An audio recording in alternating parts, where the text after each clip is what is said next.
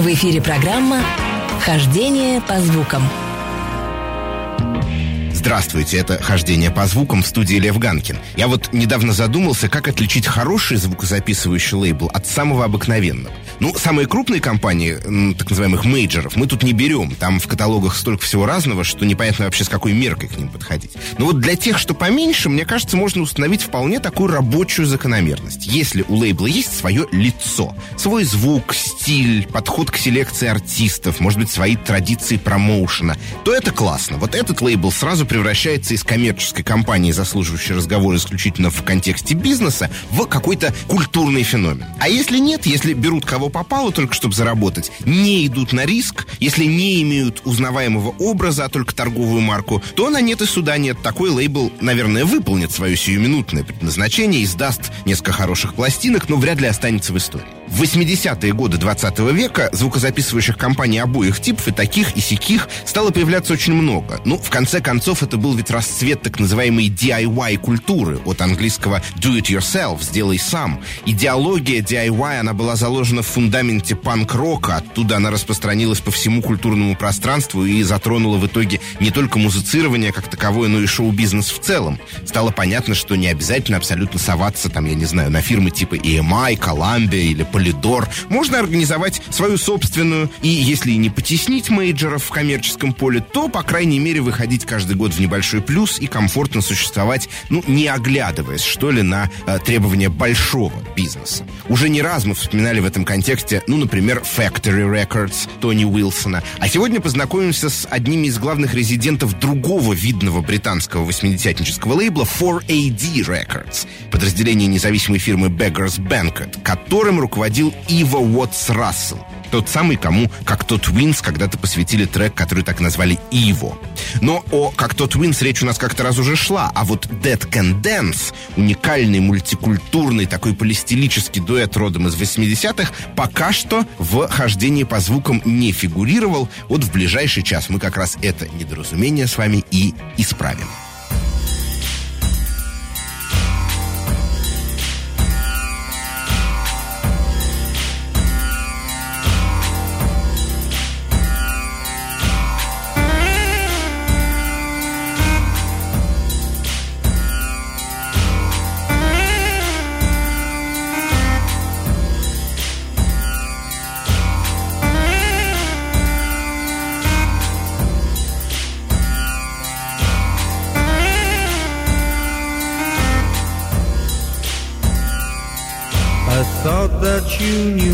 All. Well, you've seen it ten times before. I thought that you had it down with both your feet on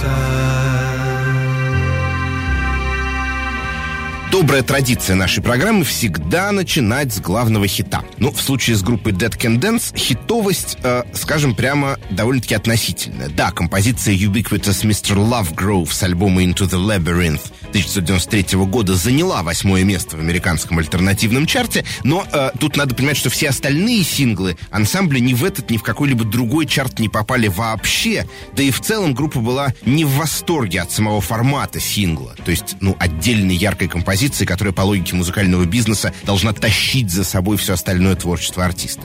Брэндон Перри и Лиза Джерард, две половинки Dead Can Dance, вообще не были озабочены соображениями популярности, какого-то там стратегического бизнес-планирования. Они витали в абсолютно иных облаках. Чуть позже я подробнее расскажу, в каких именно. И здесь, конечно, им невероятно повезло иметь в своем распоряжении Ива Уотса Рассела и лейбл 4AD. То есть партнеров, которые ни при каких условиях не будут вмешиваться в творческий процесс и, в сущности, позволят музыкантам делать все, что им вздумается. Какая же в этом логика для бизнеса, спросите вы? А очень даже понятная. Да, с точки зрения быстрого возврата вложенных средств, сотрудничество с ансамблем вроде Dead Can Dance может казаться убыточным. Но если играть в долгую, то все встанет на свои места. У лейбла появится репутация, появится ассоциация с тем или иным звучанием, ну вот в данном случае с таким призрачным, мистическим звуком, тех же, как тот Wins или Dead Can Dance, а соответственно сложится, быть может, не самая масштабная, но зато верная и преданная группа фанатов, которые будут покупать все релизы, не глядя, а еще вербовать в свои ряды новичков.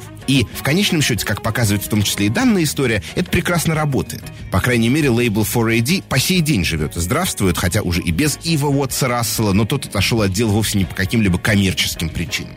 В общем, вот этого умения видеть чуть-чуть дальше собственного носа и работать на имя, а не на сиюминутную выручку, его ведь много кому не хватает, в том числе и в наши дни, правда? Ну и сами Dead Can Dance, кстати, тоже никогда не были про сиюминутное. В своей музыке они, наоборот, стремились едва ли не запечатлеть саму вечность. Вот таким, например, образом.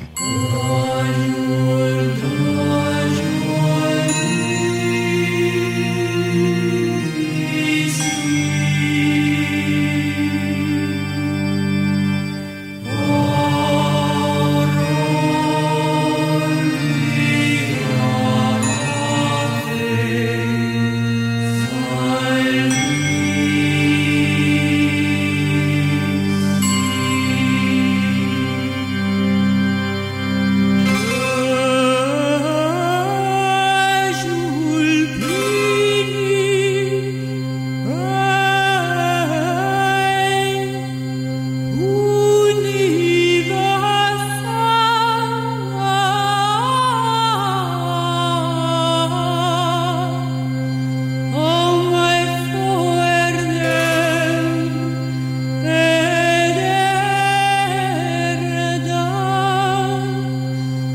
al sol.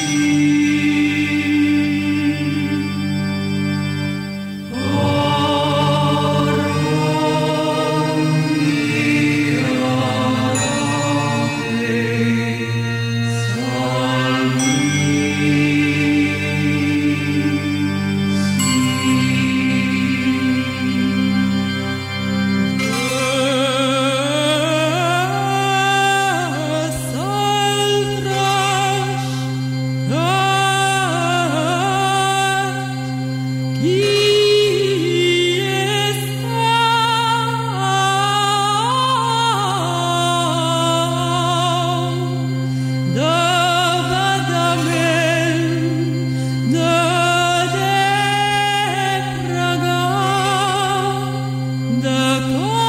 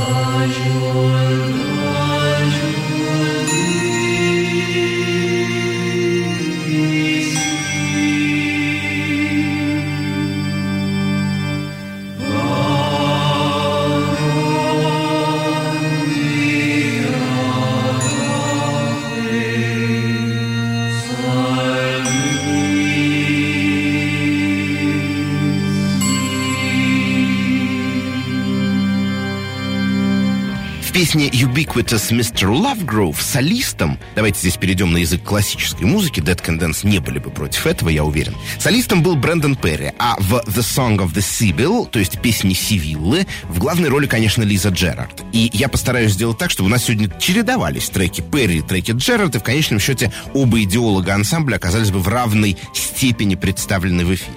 Сивилла, если кто-то забыл, это древнее обозначение пророчицы, предсказательницы, как правило, сулящие всякие беды. И, пожалуй, Лиза Джерард, часто появлявшаяся на сцене на концертах Dead Can Dance в таких длинных белых или черных одеяниях, неплохо соответствует этому образу. Важнее, впрочем, другое. «Song of the Sibyl» — это переложение реальной средневековой песни из Каталонии, которая была впервые записана на листе бумаги в XVI веке, а восходит, по мнению музыковедов, к еще более древнему источнику. Я сразу скажу, таких вот э, прямых отсылок в творчестве Dead Can Dance совсем немного, но показателен сам интерес к музыке, скажем так, доисторического для поп-культуры периода. О том, откуда этот интерес взялся, мы сегодня с вами еще порассуждаем, это очень интересно. Но пока просто приведу ряд фактов о нем живо свидетельствующих. Во-первых, первым инструментом, который освоила Лиза Джерард, стал Ян Цинь, китайский молоточковый дульцимер – найденный на барахолке. Можете себе представить, не гитара там какая-нибудь, не фортепиано. Во-вторых, на обложке первого же альбома Dead Can Dance была изображена старинная погребальная маска. И это при том, что звучание той пластинки еще не очень-то далеко ушло от вполне привычного по тем временам постпанка. В-третьих, какие только необычные мотивы впоследствии не проникали в музыку Dead Can Dance. И григорианские хоралы, и ритуальная африканская перкуссия, и так называемый респонсорий, старинная практика многоголосого пения, в котором хор как бы отвечает солисту и наоборот, и восточные лады, сохранившиеся в арабской музыке, но вытесненные в Европе много веков назад классической гармонии Баха и Рамо. В общем, огромное количество совершенно разных влияний. Объединяет их только одно – нарочито, просто-таки декларативная несовременность этих влияний. Давайте послушаем еще одну композицию, а затем я продолжу рассказ.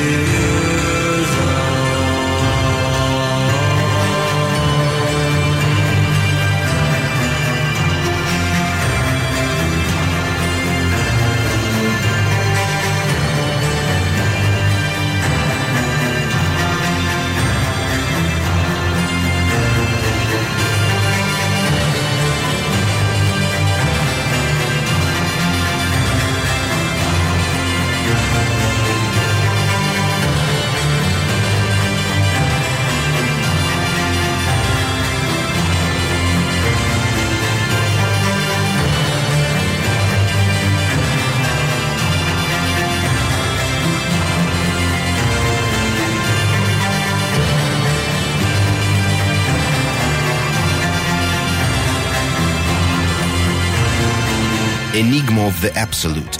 Один из звездных часов Брэндона Перри в творчестве Dead Can Dance. Песня с очень подходящим, как мне кажется, музыки группы заголовком. Enigma of the Absolute, то есть загадка абсолютного. Ну и правда, они как будто всматриваются своими композициями куда-то прямиком в вечность, в абсолют, пытаясь постичь его смысл и форму. Отсюда, в том числе, и вот эта фиксация на прошлом, о которой мы говорили. При этом, заметьте, важный момент, речь не идет о каком-то определенном варианте прошлого. И этим наши герои существенно отличаются, ну, например, от музыкантов-аутентистов, от многочисленных ансамблей старинной музыки, которые как раз расцвели пышным цветом в 80-е и 90-е годы. Нет, конечно, поиск аутентичного важен и для Dead Can Dance, как и вообще для культуры того времени. В конце концов, ведь и панк-рок был ничем иным, как попыткой вернуться к аутентичному, подлинному варианту рок-н-ролла. Но Dead Can Dance не пытались, знаете, вот как сквоттеры, выбрать себе какую-то существующую вселенную и в ней поселиться.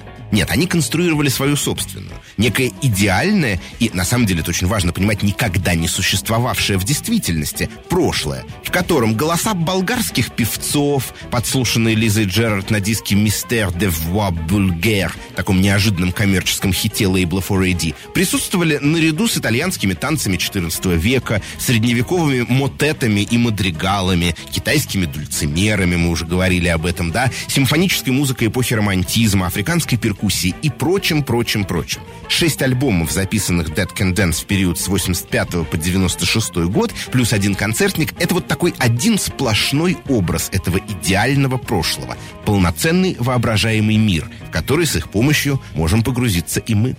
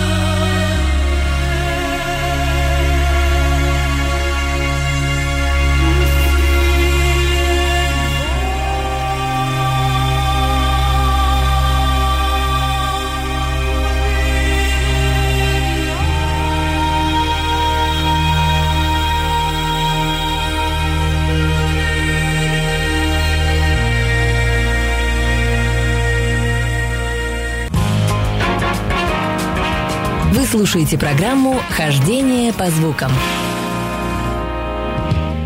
Это программа «Хождение по звукам», и наши сегодняшние герои Брэндон Перри и Лиза Джерард вместе группа Dead Can Dance, одни из лидеров музыкального направления, ассоциирующегося с лейблом 4AD Records. Ну, э, общего наименования, я бы сказал, у этого направления, в общем-то, и нет. Группу как то Twins, например, причисляли к дрим-попу, Dead Can Dance к дарк-вейву, хотя у них немало общего на сугубо звуковом уровне, если вдуматься. Ну, во-первых, яркий женский вокал, часто лишенный слов, на место которых приходит так, такой вот птичий язык, по-научному голосолалия, или гигантское количество эхо и реверберации, такой вот пространственный звук. Ну, Робин Гаттрис, как тут Твинс добивался этого, мы помним, многократным наложением друг на друга своих гитарных партий, а Брэндон Перри из Dead Can Dance чем дальше, тем, наоборот, реже использовал электрическую гитару как таковую, но э, и квартет старинных виол, как оказалось, тоже можно записать сходным образом. И главное, что их объединяет, это такая какая-то абсолютно гипнотическая красота музыки, которая, наверное, и предопределила то, что, несмотря на все свои эзотерические устремления, наши сегодняшние герои все-таки оказались весьма востребованы коммерчески, пусть и не на уровне поп-мейнстрима. А ведь поначалу ничто этого не предвещало. В родной Австралии, откуда родом и Перри, и Джерард, они играли в панк-группах среднего уровня, не хватали звезд с неба. Потом переехали в Лондон, где уже потихоньку начали преследовать собственные, ни на кого не похожие творческие цели, но при этом денег у них хватило лишь на небольшую квартирку в замечательном районе лондонском в Истенде, который называется вот конкретно этот райончик Isle of Dogs, то есть остров собак. Ну, там Темза делает такую излучину, да? А при этом на билет, например, чтобы общественным транспортом добраться до центра, уже им приходилось копить. Вот такая финансовая ситуация была у них поначалу. И все же, благодаря собственному упорству и, конечно, вере Ива Уотса Рассела, они добились того, что к началу 90-х такой вот эфирной музыкой ансамбля, не от радиоэфира, а вот, знаете, от такого вот эфира, э, вроде бы, м, как э, субстанции, я бы сказал, да, э, ей заинтересовалась даже Америка. Здесь на фирме э, Ryko Disc вышел сборник A Passage in Time, а спустя еще несколько лет группа выступила в Mayfair театре в Санта-Монике, Калифорния, с мощным живым концертом. Этот материал был опубликован под заголовком Toward the Within, и я бы, пожалуй, предложил сейчас именно с него послушать песню.